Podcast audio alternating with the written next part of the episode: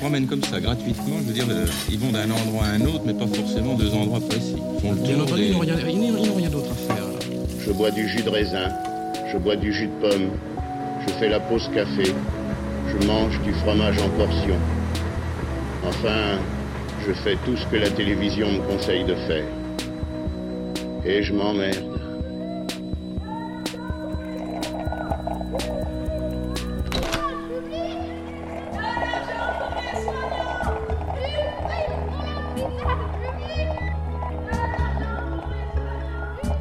Radio Monobloc. Radio Monobloc.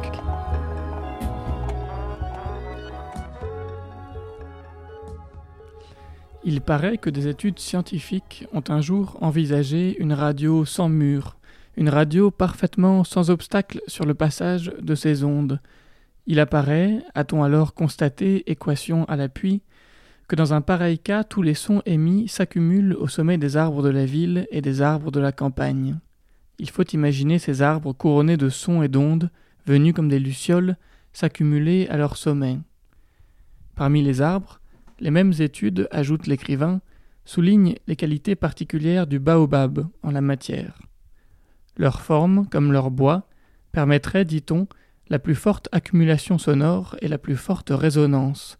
Les ondes libres viendraient ainsi s'accumuler donc, de préférence, au sommet des baobabs, de leur nom scientifique Endosania digitate. Digitate, pour ne rien arranger. Les arbres à l'envers, les arbres à palabres, les arbres des ondes et des ombres, sous lesquels, abrités du soleil, on se réunirait pour écouter. C'est à leurs pieds, dit-on, qu'on entendrait le mieux. Le baobab est l'arbre de l'écoute et du rassemblement, c'est l'arbre de la foule, et puis des places publiques. La présence est une question qui se partage. Et pourtant, depuis quelques semaines, nous ne pouvons plus nous réunir sur les places publiques. Nous nous sommes demandé comment la radio avait son rôle à jouer là-dedans. Voici une réponse parmi d'autres. Nous avons reçu, il y a quelques jours, un montage réalisé à Athènes, dans le vieux quartier d'Exarchia. Dans le vieux quartier anarchiste d'Exarchia, en plein centre de la ville, où nous nous étions installés quand nous avions travaillé quelques jours à Athènes. Dans ce vieux quartier d'Exarchia, des personnes de radio ont installé des haut-parleurs sur les toits des immeubles pour continuer à tenir ensemble, par les ondes, les personnes qui se réunissaient sous les baobabs. Nous nous posons beaucoup de questions sur la présence de la radio dans nos vies chaque jour et dans les espaces de nos vies. Des questions d'espace et de géographie. Géographie physique, psychique ou politique.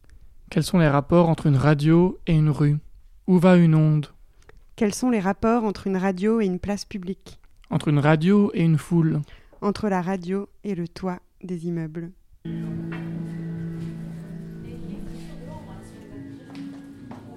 Jeudi 16 avril, en plein confinement, a eu lieu dans plusieurs quartiers du centre d'Athènes un événement sonore coordonné.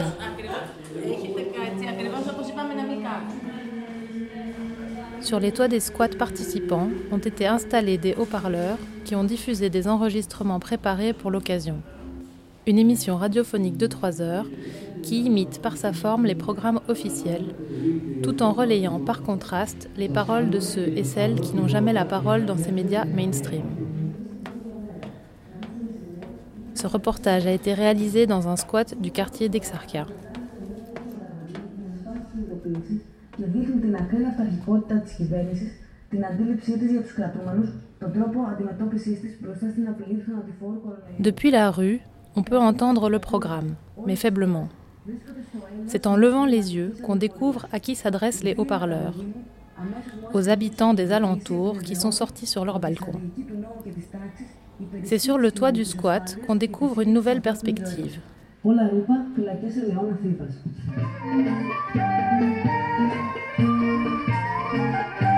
Στην Αντόκολα. Plusieurs voisins sont dehors, à l'écoute, ensemble malgré la distance, le temps d'une émission. Cette activité, appelée en grec microphoniki, a habituellement lieu dans la rue. Une des co-organisatrices de l'événement explique que cet outil est souvent utilisé pour faire des annonces sur les places publiques et ainsi amener aux oreilles des passants des paroles et des informations qui ne sont pas disponibles dans les médias officiels. It's uh, like a, a concrete tool, like a, a very used one, that uh, everybody knows how to do it, let's say, um, in the movement, because uh, it, uh, it's like a tradition. When we want to break in, break out maybe the um, propaganda, the mass media propaganda, and we want to uh, speak about things that they are not heard in the mass media. You cannot see them uh, in uh, the central pages of the main broadcasters and blah blah.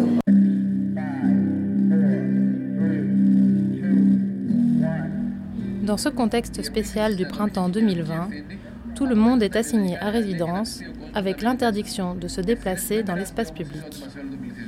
C'est de là qu'est née l'idée de prendre en compte la présence des habitants du quartier chez eux pour investir une sorte d'espace public déplacé.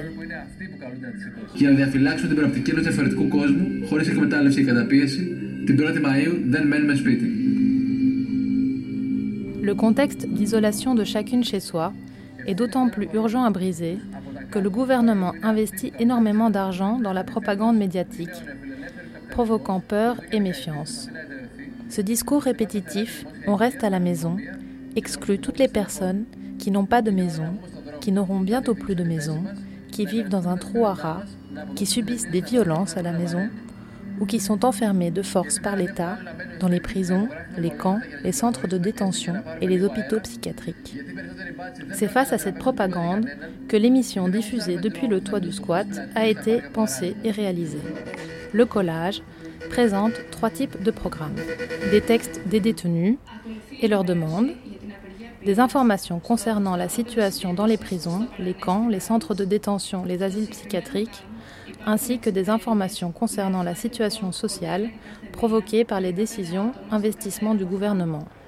Des publicités ironisant sur les masques trop chers, les maisons qui n'en sont pas, les livraisons incessantes, l'argent qui n'est pas donné aux hôpitaux. Εδώ Λονδίνο, εδώ Λονδίνο. Σας μεταφέρομαι αυτοφυή την ανακοίνωση στην ελληνική των δυνάμεων κατοχής. Από σήμερα το πρωί και ώρα 6 προμεσημβρίας ή οσδήποτε επιθυμεί μεταβεί εις τροφοδοτικών κατάστημαν, φαρμακείων ή υπηρεσίαν χρήζει της ειδικής φόρμας πιστοποίησης αναφερομένης δε των λόγων και των προορισμών της μετακινήσεως. Έλληνες ψηλά τις καρδιές. Voilà donc quelques extraits de ce qui était diffusé par des haut-parleurs à Athènes la semaine dernière. Merci beaucoup à Jules Vasseur de les avoir amenés jusqu'à nous et à l'autrice de ce reportage que nous cherchons encore. Bien plus proche de nous, Dominique Dutuy enregistre depuis le début du confinement des enfants de Pantin. Elle enregistre leurs ennuis, leurs occupations, parfois des histoires qu'ils imaginent, leur rapport à l'école. Et aujourd'hui, c'est la voix de Jassem. Bonjour Madame Pinchon. J'ai vu sur point note aujourd'hui, j'ai eu un zéro.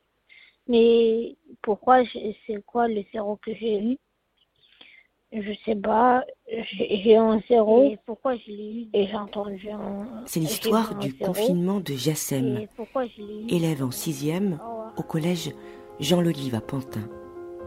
Par erreur, au cours de la deuxième semaine de confinement, il a laissé sur mon répondeur des messages alarmants qu'il adressait à son professeur de français.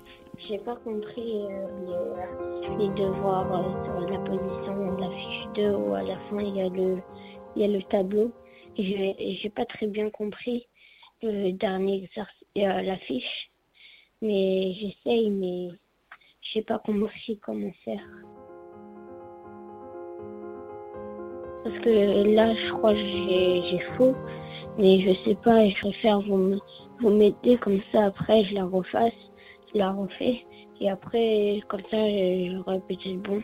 Précision d'importance. Dans la panique, Jassem parle d'un zéro qui lui a été donné avant le confinement par Céline Pinchon, une enseignante qui cherche à tempérer les angoisses des élèves. Moi, j'exige rien, tu vois, c'est vraiment euh, sur la base du volontariat. Euh, ceux qui ont envie de m'envoyer euh, des devoirs, des travaux, ils me les envoient. Et puis après, par contre, je garde un lien, c'est-à-dire que je, tu vois, ceux que je, dont j'ai pas de nouvelles, je leur envoie un petit message, savoir si ça va, s'ils ont besoin d'aide, mais, mais j'exige rien, et puis je mettrai pas de de notes pour, pour cette période-là. C'est pas possible. Hein, moi, je pense que là, il faut surtout en ce moment privilégier tu vois, les relations familiales, se détendre. Enfin, je suis pas sûre que l'école ce soit la priorité, vraiment.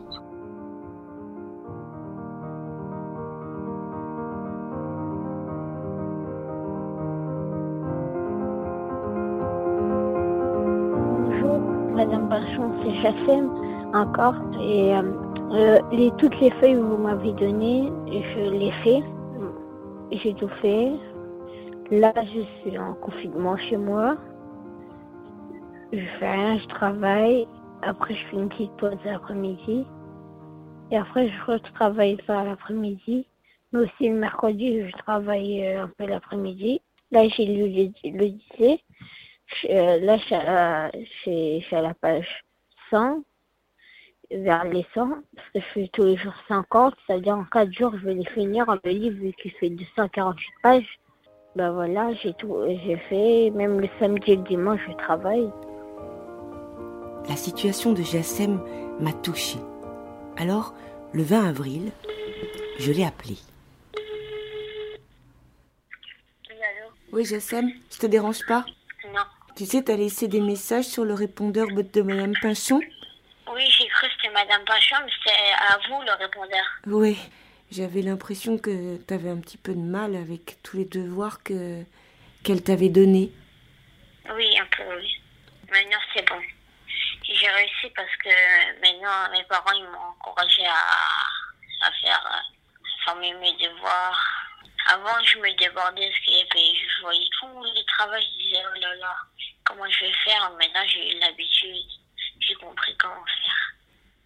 Ben, je pense pas à tous les devoirs. Je fais, euh, par exemple, chaque jour, je fais deux matières. Il y a ça, il y a ça. Et je l'ai fait le lendemain. Il y a ça, il y a ça. Parce qu'au début, je disais, oh là, tout d'un coup, c'est beaucoup et tout. Maintenant, j'ai compris. En quoi c'est plus difficile pour toi? C'est que mes parents, ils, euh, ils m'aident, mais euh, vu que je suis à l'école, ils veulent vraiment que je travaille, je travaille. Tes parents, en fait, ils s'inquiètent pour toi, peut-être, c'est ça? Oui, et je les entends des fois parler de moi, ils s'inquiètent.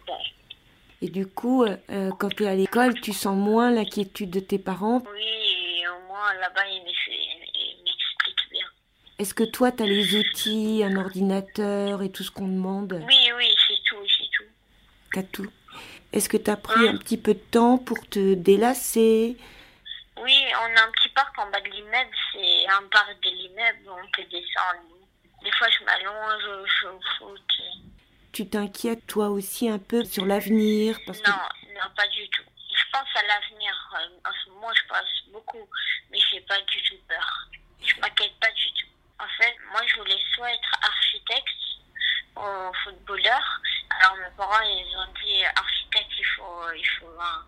J'ai dit, il faut un bac euh, combien? Alors, j'ai dit, il faut un bac euh, scientifique. Il m'a dit oui.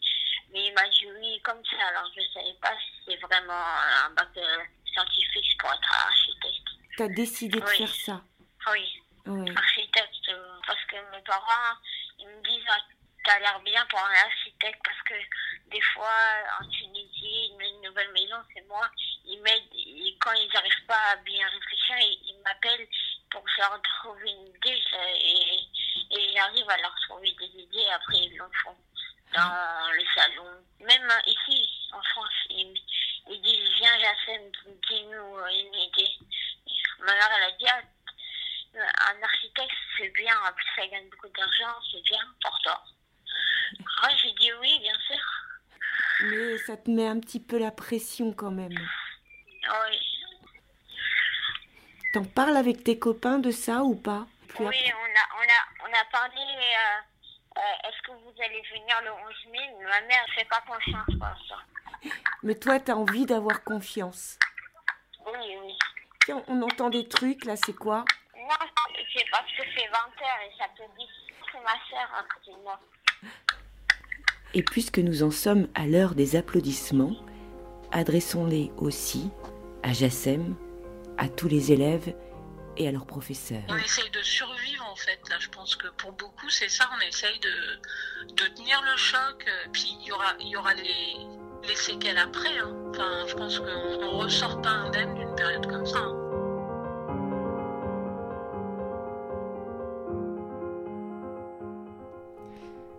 Merci beaucoup une nouvelle fois à Dominique Dutuy, à Jassem et à son institutrice. Et sur Monobloc, c'est désormais l'heure de Fenêtre sur cours. 100, 101, 102, 103, 104, 105, 106, 107, 108, 109, 110, 111, 112. Fenêtre. 112 fenêtres. En tout. Mais je vais peut-être pas bien compter. M'ennuie. Depuis quelques semaines, tous nous fixons un petit peu plus que d'habitude les fenêtres en face de chez nous et Monobloc découvre dans Fenêtres sur cours de nouveaux voisins inattendus.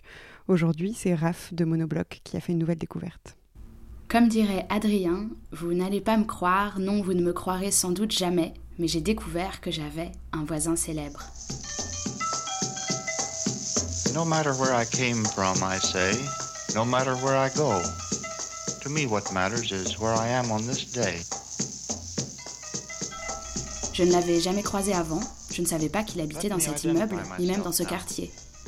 On disait qu'il vivait à New York, sur la 6e avenue. On disait aussi qu'il était mort, il y a bien longtemps déjà, à la toute fin du XXe siècle, quelque part en Allemagne. Et pourtant, un matin, je l'ai aperçu.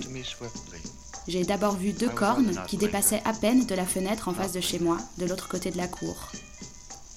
L'homme a dû se redresser sur sa chaise car les cornes sont montées de quelques centimètres, dévoilant la base d'un casque, un casque de viking sur lequel elles étaient accrochées.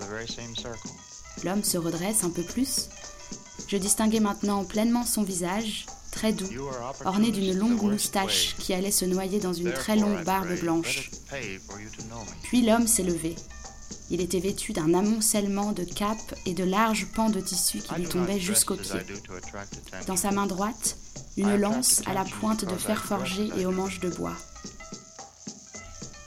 Cornes et lance dressées vers le ciel, les yeux clos magistral, Louis Thomas Harding, plus connu sous le nom de Moondog, chantait.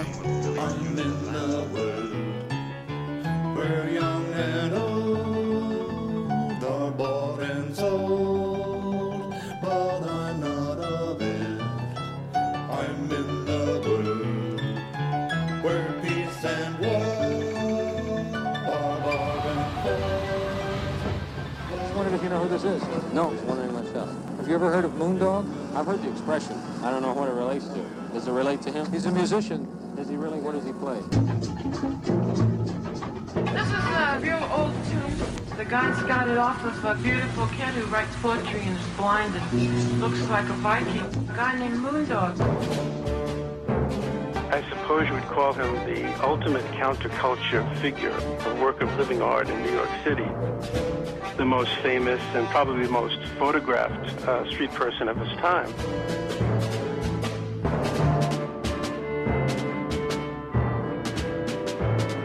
New York.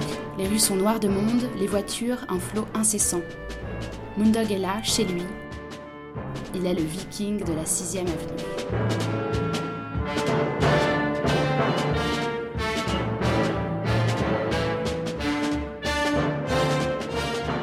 Récite ses poèmes qu'il vend pour gagner sa vie, et les passants se bousculent, de plus en plus nombreux, autour de ce clochard céleste, de cette présence magnétique, comme une promesse, une échappée. Il joue de la musique sur des instruments étranges que personne n'avait encore jamais entendus, car c'est lui qui les a inventés.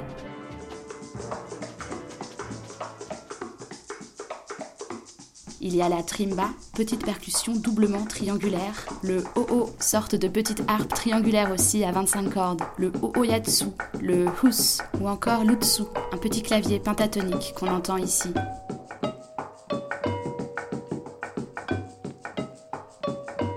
Ce morceau est extrait de l'album On the Streets of New York, enregistré en 1953 par Tony Schwartz, adepte du field recording qui réalisera un des premiers enregistrements de la musique de Moondog.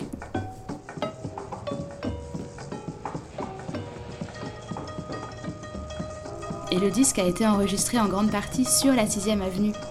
On entend les sons du trafic qui s'immiscent dans la musique.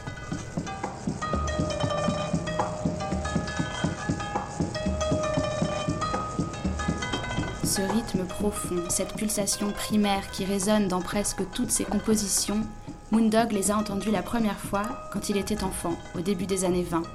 Un jour où son père, prêtre qui travaillait dans les réserves indiennes, l'emmena chez la tribu Arapao.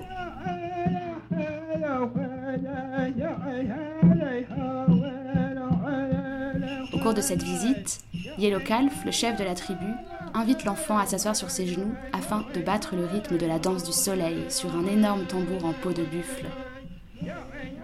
Cette danse est l'un des rites les plus importants, les plus spectaculaires et les plus sacrés pratiqués par les Indiens des plaines. Le chant s'élève vers le ciel alors que le tambour est destiné à la terre. Parfois, mais c'est extrêmement rare, les deux éléments s'accordent et ne font plus qu'un. Ils sont alors au plus proche du divin.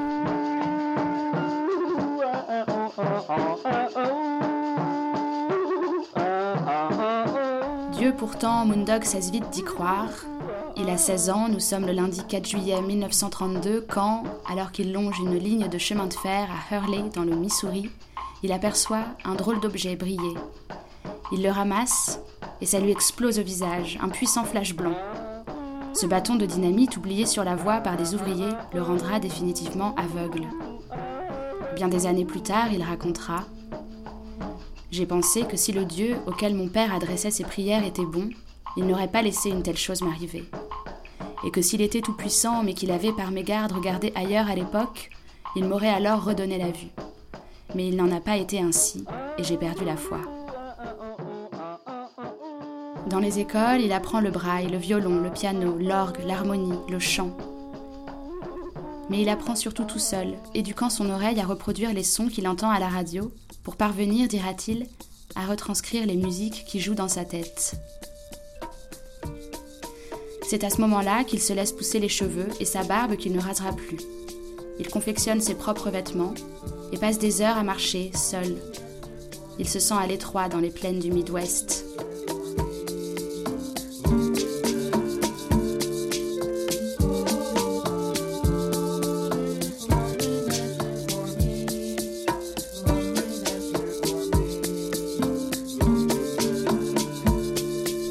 Louis Thomas Sardine décide de partir pour New York et de devenir Moondog, un nom qui rend hommage à un chien qui hurlait à la lune plus qu'aucun autre chien qu'il ait connu.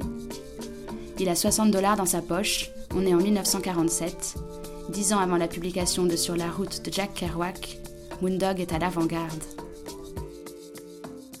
Et pourtant, là-bas aussi, il détonne. Aux répétitions de l'orchestre philharmonique, on lui refuse l'entrée, car son style vestimentaire ne convient pas. Mais Moondog ne cède pas, il cesse simplement d'assister aux répétitions et retourne arborer fièrement son casque cornu sur la 6ème avenue.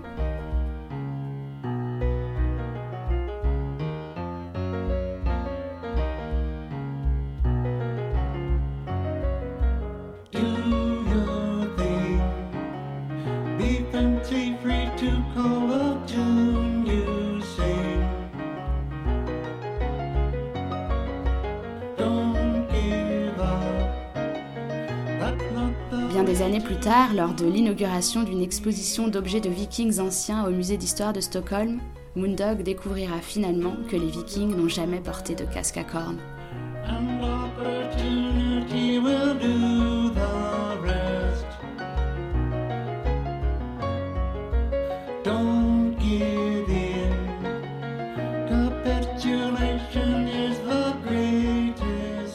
Il se fait des amis, les chefs d'orchestre classiques Leonard Bernstein et Arturo Toscanini, les plus grands jazzmen Benny Goodman et Charlie Parker, en hommage duquel il composera un de ses morceaux les plus connus, Bird's Lament. Il se lie aussi avec la jeune génération, Philip Glass, Steve Reich, Terry Riley. Moondog devient un grand reconnu par les plus grands. Il expérimente, dirige, joue, chante, donne des concerts partout dans le monde et enregistre de nombreux albums, parfois accompagnés par de grands orchestres. Et toujours, les rythmes ancestraux se mêlent au contrepoint, les canons au saxophone, le jazz est indien, le baroque est urbain. Dans les morceaux de Moondog, tout s'harmonise. Est-ce pour cela que sa musique transporte hors du temps et semble avoir le pouvoir d'effacer tout ce qui existe autour, comme pour recréer un nouveau monde fait de sons et de pensées sans but ni raison, juste parce qu'ils peuvent être, juste parce que c'est beau? Sur la pochette de l'album The Story of Moondog, paru en 1957, Andy Warhol écrit Ça peut être le grondement de la rue, ça peut être le murmure dans une pièce, mais surtout, c'est cette musique secrète qui s'infiltre dans l'imagination et dans la mémoire. Ces expérimentations forment le scénario d'une tragicomédie unique, l'histoire de la vie de tout un chacun. Dresser l'oreille serait si facile et pourtant nous le faisons rarement. Mais quand Moondog nous y invite, nous sommes envoûtés et amenés dans de nouveaux mondes de compréhension. Toute sa vie, il poursuivra son rêve de devenir le meilleur compositeur et il laissera une œuvre immense. 81 symphonies, des œuvres pour orchestre, pour ensemble de chambre, de cuivre, des œuvres pour piano et pour orgue, plus de 300 chansons, et même une pièce pour 9 saxophones.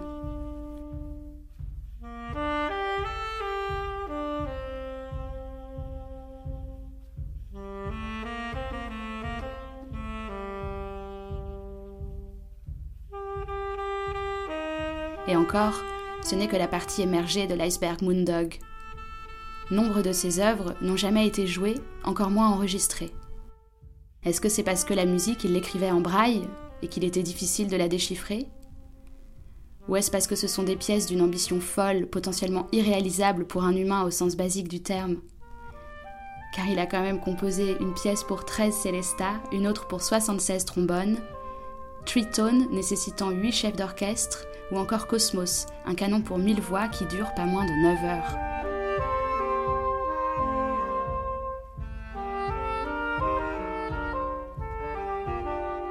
Des passionnés s'attellent pourtant à déchiffrer ces pièces inédites. C'est ce que fait par exemple Amaury Cornu, un jeune Français fanatique de Moondog et qui porte bien son nom. Il a formé l'ensemble instrumental Minissime avec lequel il continue de faire vivre sa musique. Et c'est peut-être grâce à ça que, malgré les rumeurs, voire malgré les faits, Moondog n'est pas tout à fait parti et se trouve là, dans l'appartement en face du mien, juste de l'autre côté de la cour.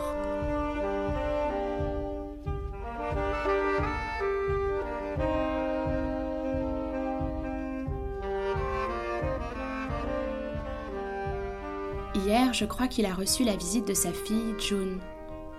J'ai failli appeler la police, ça se fait beaucoup dans mon quartier, mais je me suis rappelé que la maire du 20e arrondissement nous a demandé de cesser les messages de délation, car ils encombrent le 17, numéro soi-disant réservé aux appels d'urgence. Alors je me suis abstenue. Et puis Moondog s'est mise à jouer, sa fille s'est mise à chanter, et c'était si beau que je me suis dit que je pouvais juste laisser la fenêtre ouverte et les écouter.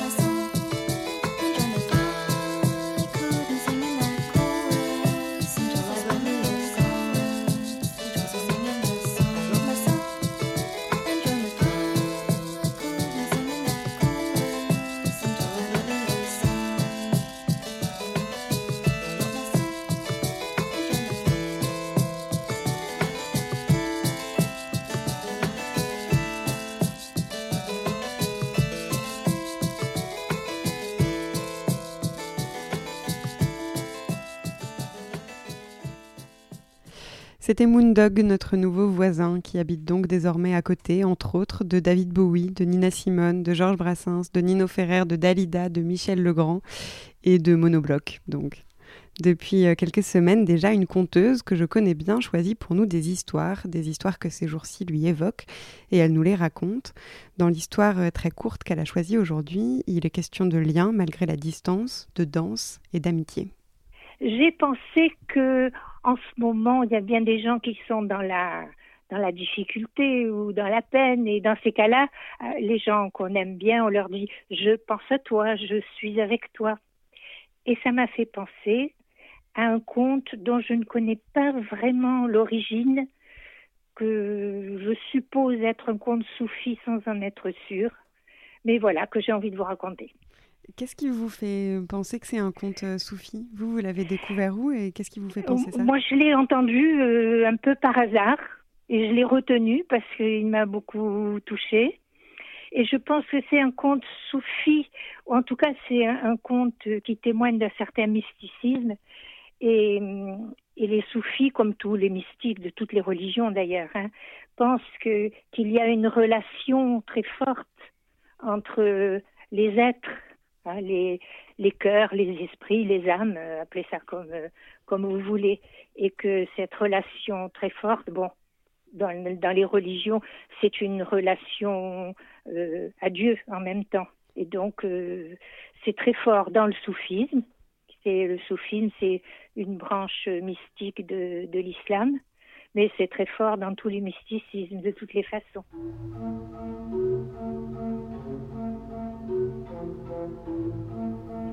Aujourd'hui, Pierre a appris que son ami, là-bas, à l'autre bout du pays, son ami est gravement malade. Il pense à lui. C'est comme s'il le voyait, seul au fond de son lit tout blanc, entouré de cadrans, de tuyaux. Il perd le souffle. Va-t-il perdre la vie? Et il est tellement seul. Alors, après son travail, Pierre enfile un pantalon propre, une chemise blanche, des beaux habits. Il chausse ses chaussures les plus souples et il sort. Il vint sur la place du village, sous le grand chêne. Dans la clarté dorée de la pleine lune, il commence à danser. Là, là, au rythme des battements de son cœur. Il lève les bras, il danse sans s'arrêter sur une musique qu'il est le seul à entendre. Il chantonne une musique venue de tout son corps, de tout son cœur. Il piétine le sol, il glisse, il n'est pas essoufflé. Il tourne, il saute, il n'est pas fatigué, il danse le sourire aux lèvres. Et plus il danse, plus son cœur est léger. Il danse, Pierre, jusqu'à l'aube. Et la lumière est blanche et belle. Il va se coucher. À midi, son ami l'appelle au téléphone. Il est guéri. Il s'est réveillé guéri. Il a rêvé. Toute la nuit, il a vu dans son rêve Pierre danser sous le grand chêne, dans la clarté de la lune. Il l'a vu chanter et danser pour lui.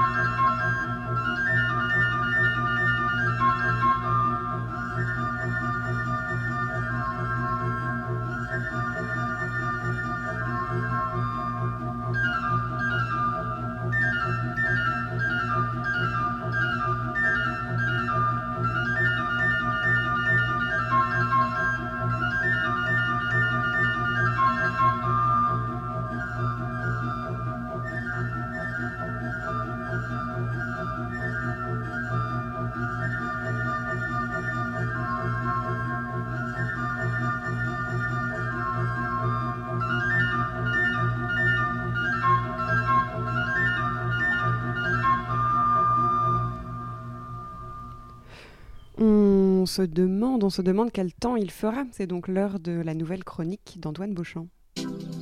Quel temps fait-il derrière ma fenêtre? Quel temps fait-il dans nos têtes? C'est la météo du confinement. Présenté par Antoine Beauchamp.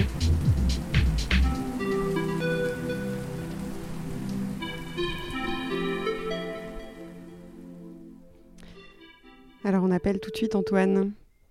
Et ça sonne. Allô? Bonsoir Antoine. Salut Antoine. Bonsoir à vous. Comment, vas-tu? On fait Très aller. bien, écoutez. Bon, tant mieux. Tant mieux. Je réalisais en t'appelant qu'en fait pour cette nouvelle chronique, euh, on n'aurait pas tellement besoin de t'appeler, mais on avait quand même envie de le faire. C'est gentil. Bah, moi, ça me fait très plaisir en tout cas d'être là. C'est un peu comme une vieille personne que vous appelez. Bah Et- ouais, nous aussi, on est Oui, contents. ouais, ouais. On Bon. se dit que c'est des, des questions d'habitude à conserver, quoi. Ben absolument, absolument. Et c'est d'ailleurs, Antoine, bien d'avoir euh, des habitudes. Les cartes postales, la météo, enfin ça, le, le paysage colle. Hein. Le paysage colle, oui, absolument. Le, le- le- absolument. le vieil Antoine que l'on appelle. Prochaine rubrique, c'est la rubrique philatélie. Voilà, parfait. Un tour Euh, du monde des timbres. Donc on va écouter aujourd'hui le, le deuxième épisode de cette euh, météo un peu particulière. Je sais pas, qu'est-ce que tu as Ouais. envie de dire pour euh, introduire cette, euh, cette deuxième écoutez, météo on, on- on poursuit dans notre, dans notre approfondissement des, bah, de la météo et du climat qu'il fait sur nos émotions en temps de pandémie mondiale. Donc j'ai trouvé quatre euh, nouveaux endroits qui ont des vrais noms de bah, d'émotions, de sentiments, d'état d'esprit dans lequel on pourrait être en ces temps de, de virus pénible. Et euh, je vous donne l'authentique météo qu'il fera demain euh, dans ces lieux-là. Voilà. Formidable. Et bah écoute, euh, Donc, on, euh, on quatre nouvelles ça tout de suite, je crois. Merci Antoine. Ah oui. Merci. Gros bisous. Salut. Gros bisous. Salut. Bonne soirée. Salut. Ciao. Ciao.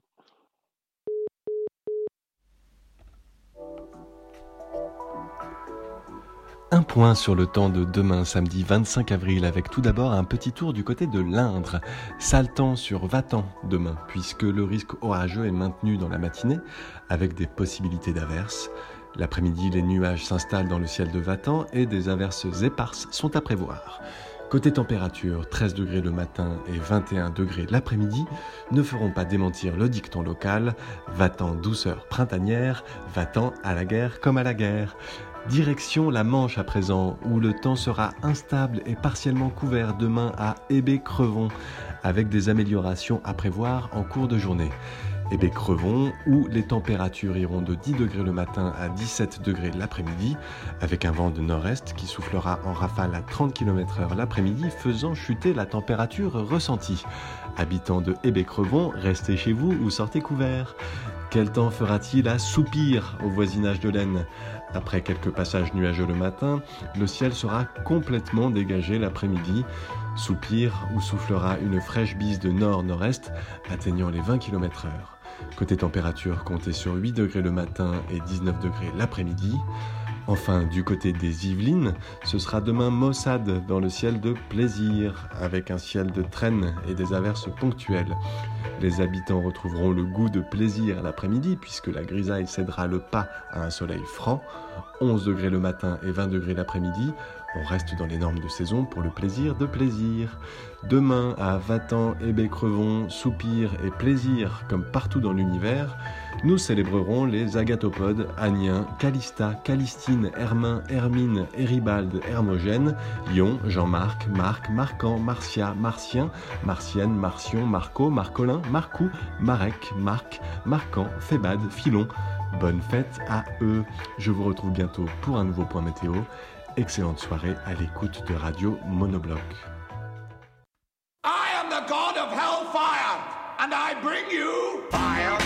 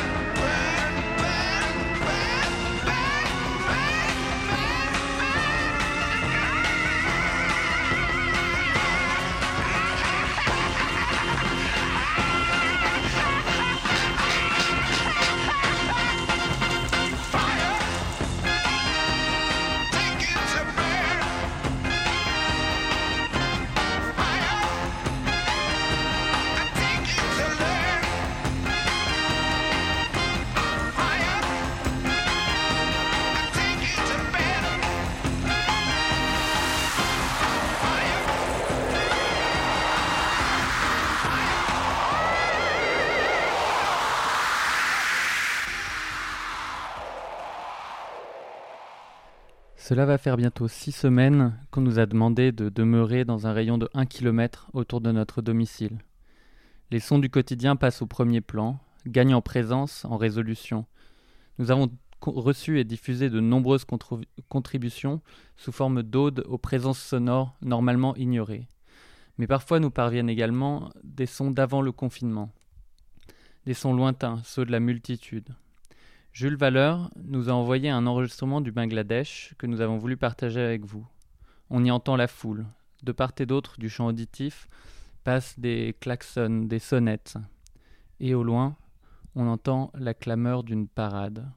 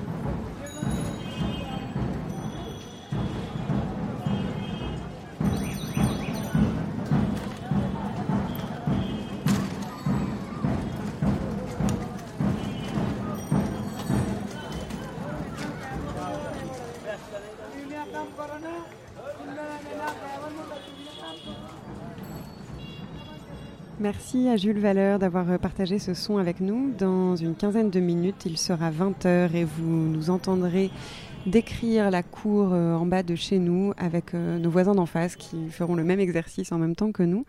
Et juste avant cela, une contribution qui nous est arrivée d'Émile Palmentier de Radio Campus qui a la bonne idée d'écouter aussi Radio Monobloc depuis Saint-Ouen et qui a réalisé des créations sonores et musicales à partir du répondeur du confinement de Radio Parleur. On en écoute un extrait.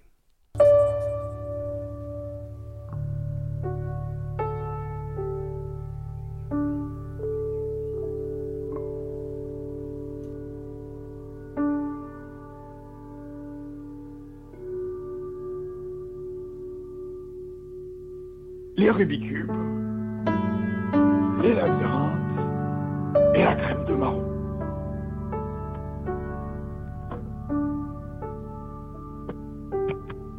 les Rubikubes, les Rubikubes, les labyrinthes, les labyrinthes, et la crème de marron, les labyrinthes, de marron, les labyrinthes, de marron, les Rubikubes, les Rubikubes, les Rubikubes, les labyrinthes, Bonjour,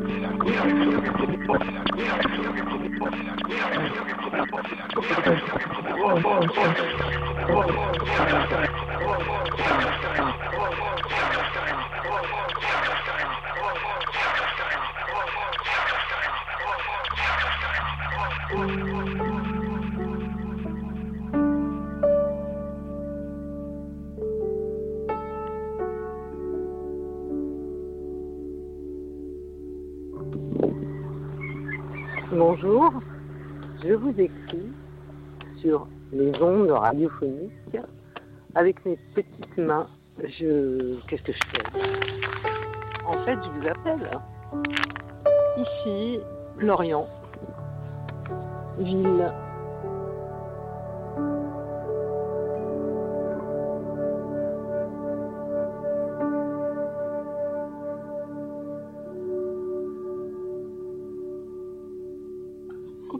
morte. Quelques promeneurs, les moines sont nous mange. Tout ce qu'il y a dans les poubelles. Les supermarchés sont ouverts. La vie. Continue. Continue.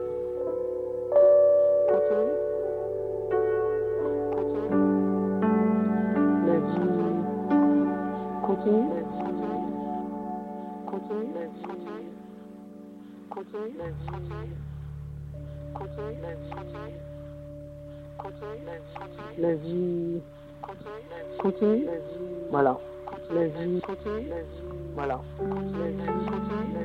Voilà. Voilà. Voilà.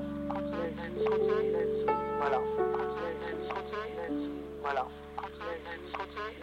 Voilà. Voilà. Voilà. Voilà. Voilà. Voilà. Voilà. Voilà.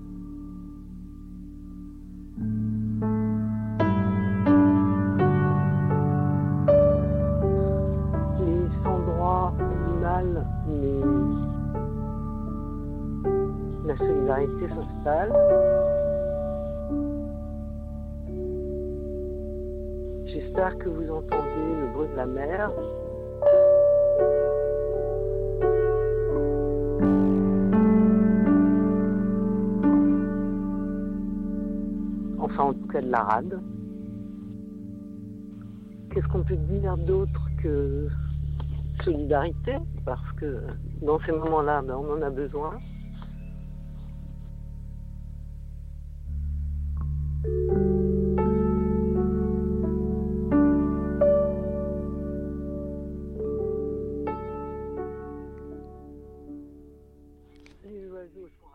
Dernier format que vous allez entendre ce soir pourrait s'intituler Tentative d'épuisement d'une cour de Bagnolet. Il nous a été inspiré par Jack Souvent et il lui a été inspiré à lui-même par Georges Perec. S'installer dans un lieu et d'écrire, d'écrire, d'écrire tout ce que l'on voit, le petit, le grand, le mouvement, l'immobile, l'inframince. Nous avons donc proposé à nos voisins, nous avons proposé à Antoine et à Rémi et à Élise de décrire la cour derrière chez nous en même temps que nous. Avant-hier, à 20h03, juste après les applaudissements, nous sommes donc tous réunis à nos fenêtres et par un jeu de miroir, nous avons décrit, décrit jusqu'à l'épuisement.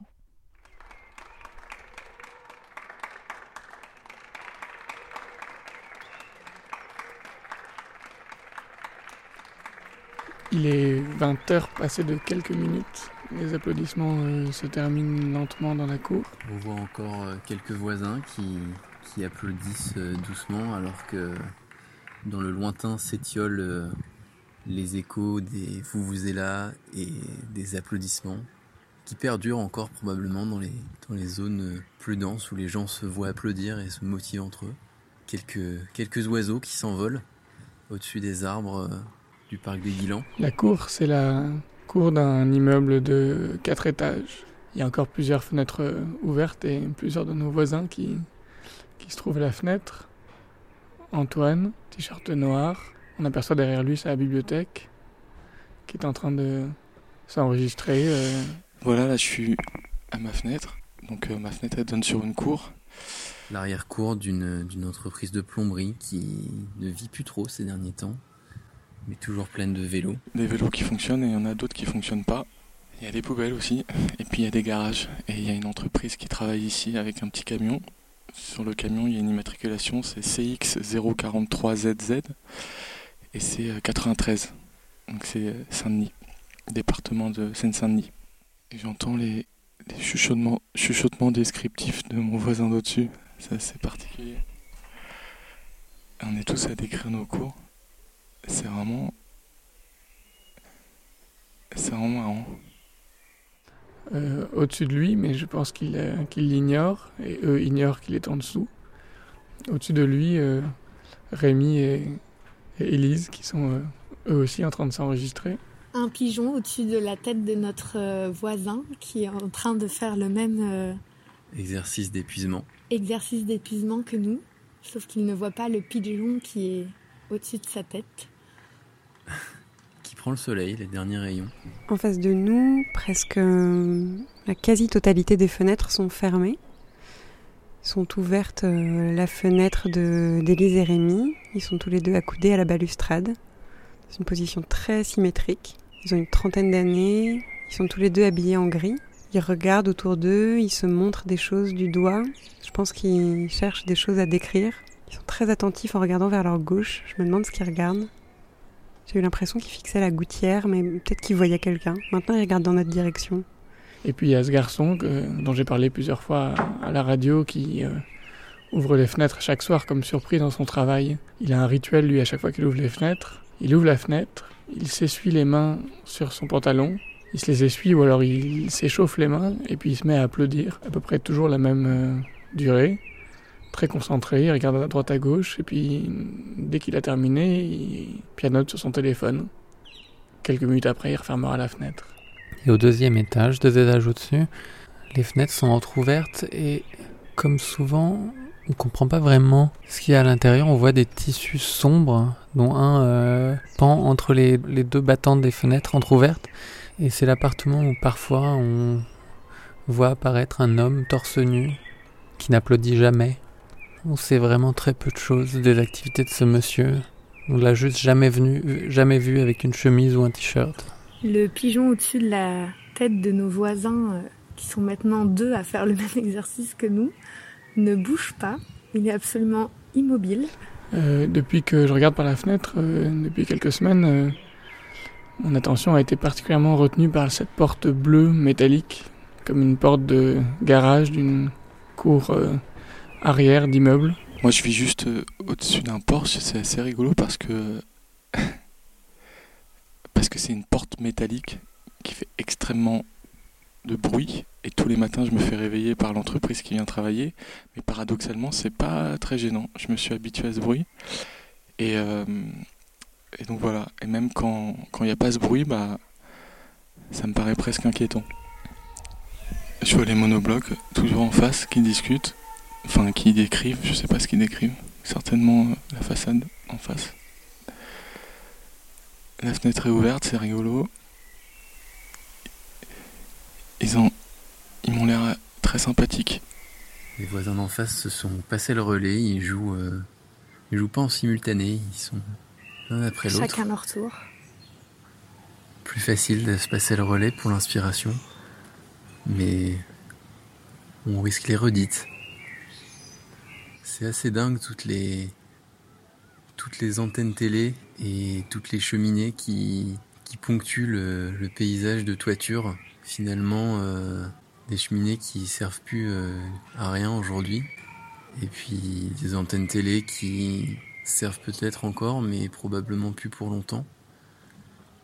Et en fait, on se dit que comme les gens ne voient pas leur propre toit, euh, probablement ils, ils pensent pas à enlever tout ça, ou alors euh, ils en voient pas l'utilité.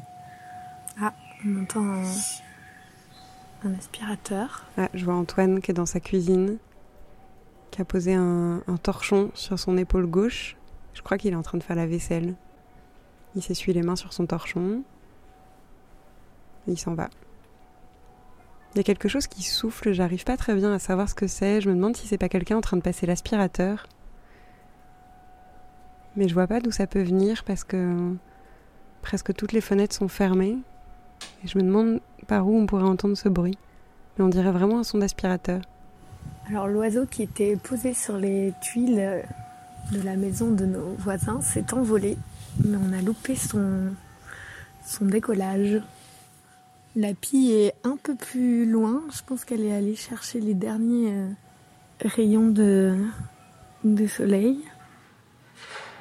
On entend quand même beaucoup beaucoup les oiseaux, plus qu'avant. C'est agréable. En ce moment, c'est assez particulier parce qu'il y a beaucoup d'oiseaux. Alors parfois il y a des pigeons, parfois il y a des merles. Il y a beaucoup de merles qui chantent. C'est assez, assez rigolo. Ça annonce vraiment le printemps. Il y a des pies aussi. J'ai parlé des merles, mais il y a des pies aussi. Elles volent et elles se mettent sur le toit. C'est assez marrant. Non, les pies, ça m'a toujours fait penser à des chiens, à des animaux domestiques. Elles avaient la curiosité un peu de je sais pas, leur, une sorte de comportement un peu euh, intelligent, quoi. C'est vraiment très calme. Côté court. On a quand même la chance d'avoir une vue dégagée qui nous permet d'admirer les, les, les mercuriales qui se découpent vraiment bien sur euh, de leur silhouette euh, très lisse sur, euh, un ciel bleu qui se dégrade doucement vers le, vers le jaune. La vue sur les tours est quand même un peu bouchée en ce moment par des, par des grues qui, qui bougent pas trop. Je sais pas si les travaux ont, repris. Ils sont là depuis un moment. Les voisins d'en face ont l'air vraiment très très inspirés dans leur tentative d'épuisement. En tout cas, eux n'ont pas l'air épuisés. Ils n'ont pas l'air d'avoir épuisé l'intégralité de la matière qui s'offre à leur regard. Et là, euh, on regarde beaucoup par cette fenêtre euh, dernièrement. Et là, tout de suite, il se passe vraiment pas grand-chose. Ni dans la cour, ni en face de nous, il se passe quoi que ce soit. Là, il se passe rien du tout. Il y a Elise et Rémi qui sont de nouveau en train de fixer vers leur gauche. Je crois qu'ils voient quelqu'un. Et euh, le théâtre a fermé ses portes et ses fenêtres. Et chacun maintenant semble être en train de cuisiner, euh, comme le voisin d'en face, de vaquer à des occupations diverses entre la cuisine et le salon. Finalement, maintenant, c'est le moment euh, pour les activités animales.